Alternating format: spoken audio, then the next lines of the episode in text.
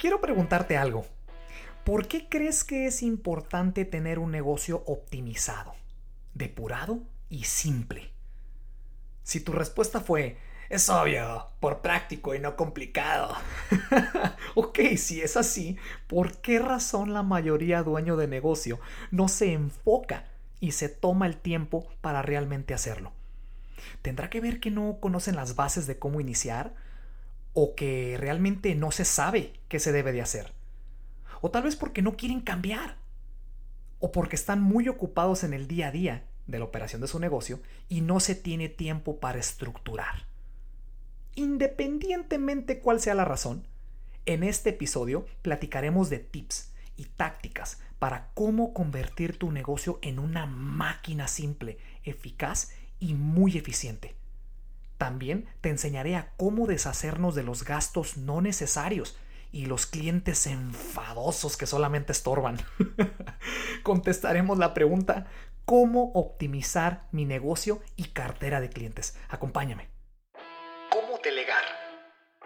¿Cómo sistematizar? ¿Cómo automatizar mi negocio para que éste camine solo? Muchos dueños de negocio nunca llegan a ver esta etapa, pero tú sí lo harás. Aquí aprenderás a crear negocios automáticos que giren como engranaje para tener más tiempo libre y vivir la vida que realmente quieres. Bienvenido a Negocios en Libertad, el podcast. Hola, hola, ¿cómo están? Muchísimas gracias por sintonizarnos y ser parte de esta, de esta comunidad llena de emprendedores, de empresarios, de gente que realmente busca una respuesta para ser mejor en la vida y en los, negocios cómo acercarse cada vez más a la, a la fórmula real de tu negocio para ser exitoso y llevarlo al siguiente nivel, básicamente cambiar tu vida, cambiar la vida de tu gente a tu alrededor y, y, seguir, ¿no? Adelante. Esa es la comunidad perfecta para ti. De nuevo, muchas gracias por sintonizarme. Mi nombre es Ricky Herrera y pues bueno, les platico así rapidito que este, este episodio lo estoy grabando desde la hermosa ciudad de Santa Bárbara, California. Nos quisimos dar el, el, el, el quick getaway mi esposa y yo porque el día de mañana cumplimos eh, nueve años de matrimonio este, felizmente casado y pues bueno, nos, nos dimos esta escapadita para, para tener tiempo, irónicamente, tiempo de calidad juntos. Así que le dije, mira, regálame 15 minutos, déjame compartir aquí unos, unos, unos valores chidos con mi comunidad y ahorita regresamos a lo que venimos. Entonces, bueno, ahí la dejé en las, en las tiendas, ahí platicando y viendo cosas, ya saben. Pero bueno, regresando a esto, otra vez gracias por sintonizarnos. El día de hoy quiero platicar con ustedes un tema muy interesante, eh, como, los, como los materiales que he estado compartiendo en episodios pasados. Eh, es acerca de cómo ser más productivo con, con tu cartera de clientes. Quiero empezar por dar crédito a un muy buen autor que he estado siguiendo hace ya muchísimos meses. Él se llama Mike McAllowitz. Es un poquito difícil de deletrear su apellido, pero creo que se escribe como Michalowitz. Es como un apellido ruso alemán, no sé cómo está el rollo. Después les, escribo la información en el chat box para que lo sigan. Pero tiene muchos libros, es un empresario que ha tenido muchos altibajos.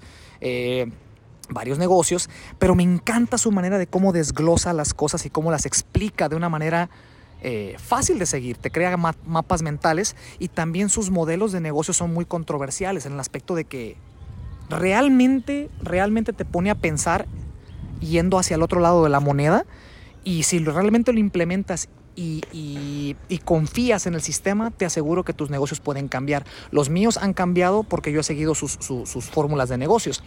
Eh, no es amigo mío, no lo conozco, pero realmente es muy buen autor, tiene muy buenos libros. Por ahí después eh, voy a subir más material con libros de él. Pero el podcast del día de hoy, el episodio de hoy, quiero platicarles de un libro específico de él que se llama, ah, se llama The Pumpkin Plan. En México creo que se llama El Gran Plan. Aparece una, una calabaza naranja, color naranja en la portada. Y básicamente este libro habla de cómo ser productivo con tu cartera de clientes y, tu, y tus costos de operación en el negocio, ¿no? Eh, es obvio que, si, que la clave de todo esto es mantener costos bajos para que la utilidad crezca, ¿verdad?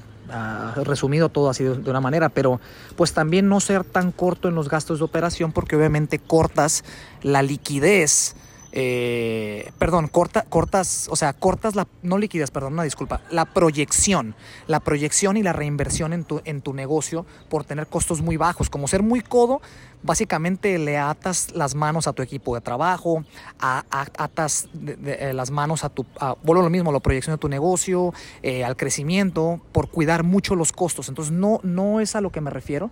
Yo me refiero a simplemente tener un buen sistema de monitoreo para tus costos, tenerlos bien controlados y óptimos siempre.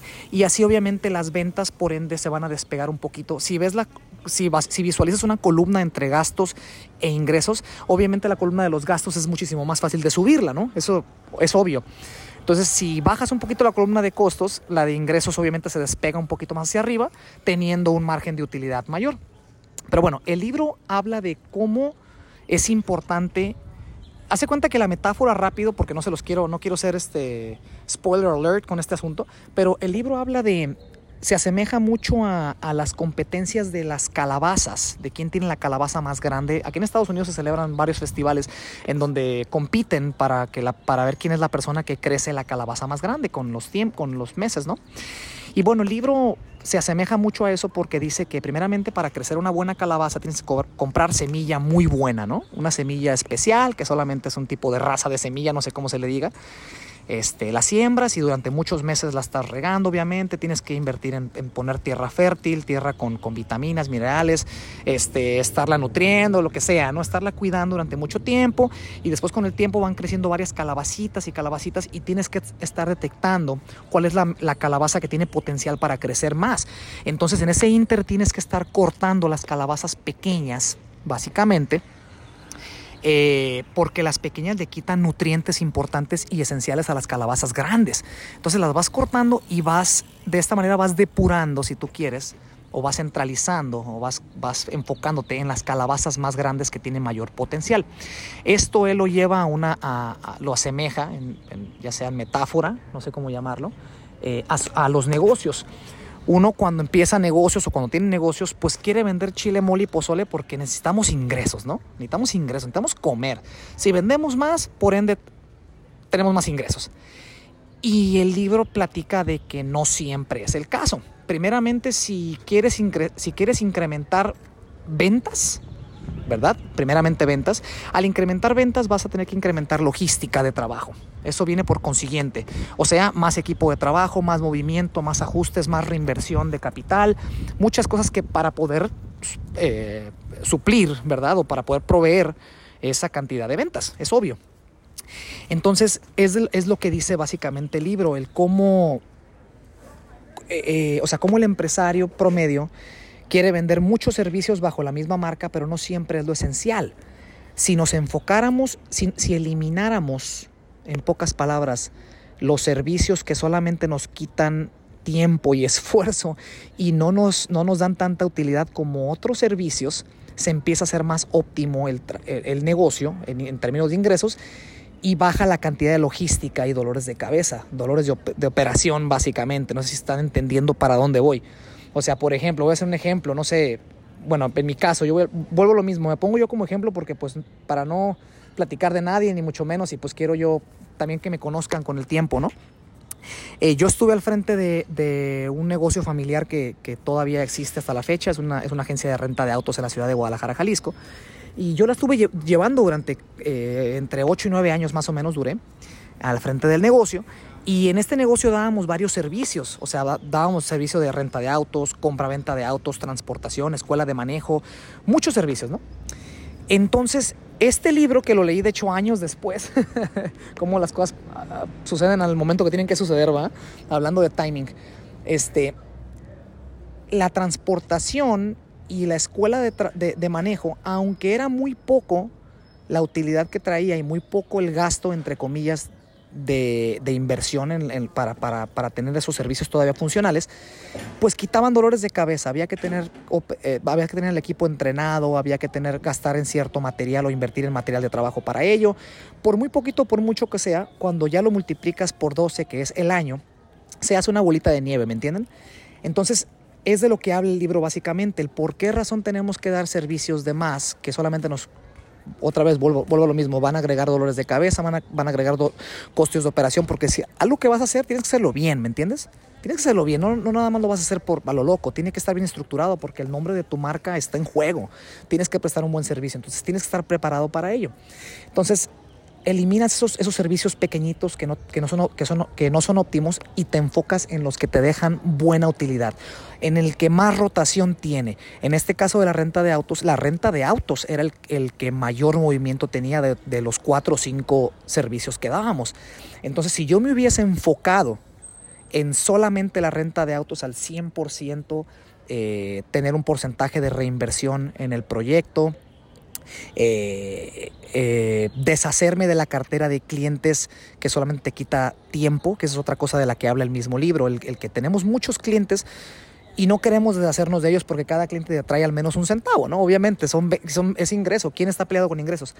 Pero hay clientes que son mucho ruido y pocas nueces, si es que entienden lo que les digo. Clientes que llegan y solamente te quitan, te dan dolores de cabeza, te piden de más, te exigen de más, pero batallas para cobrarles, o no, o no es el cliente realmente que tú quieres venderle, porque también algo que, que, es muy importante es que tú sepas a quién le quieres vender, cuál es tu mercado meta real, no como nicho, a nivel personal, nivel avatar.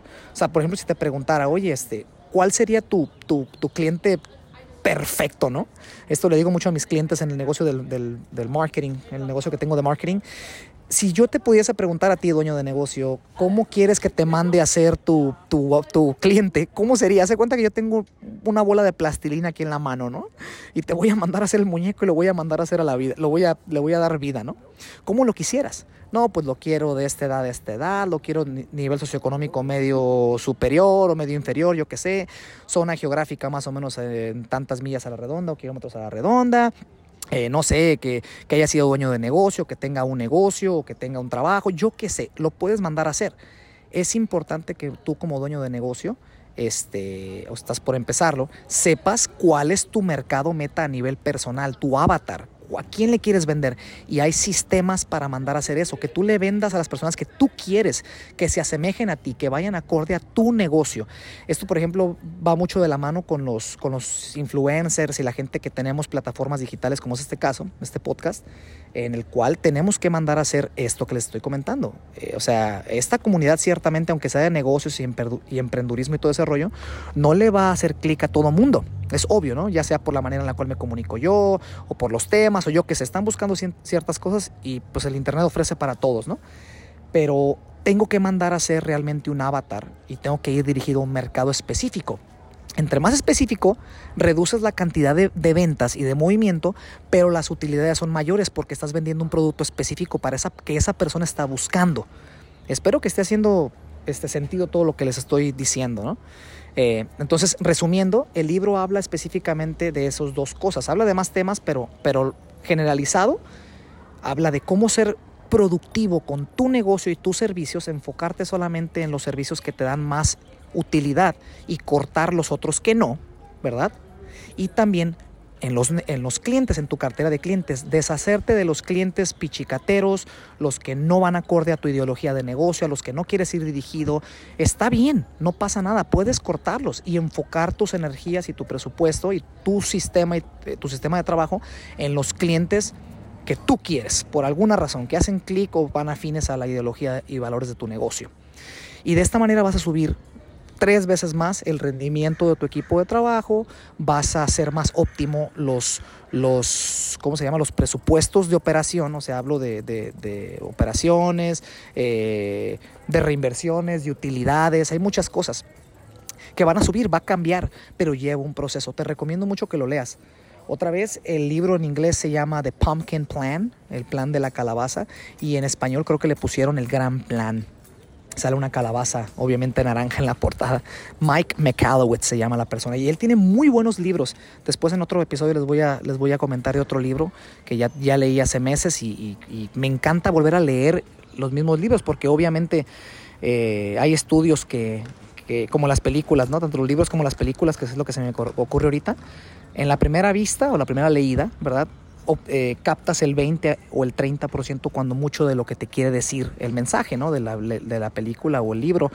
Pero conforme lo vuelves a leer otra vez, una segunda vez, captas ese 30 o 40 más y no se diga la tercera y la cuarta vez, captas casi toda la información. Entonces es muy importante que te hagas el hábito de, de repasar las cosas. Y es lo que yo hago. Me encanta leer mínimo dos veces cada libro.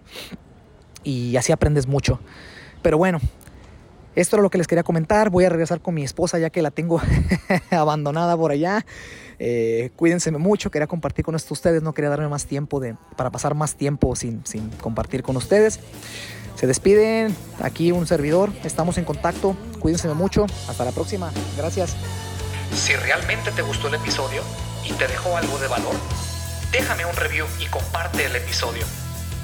Si quieres ser parte de esta comunidad, Síguenos en Instagram y Facebook como Negocios en Libertad. Sigamos construyendo este espacio que es para ti. Y de nuevo, muchas gracias por escucharnos y ser parte de esta comunidad. Hasta la próxima.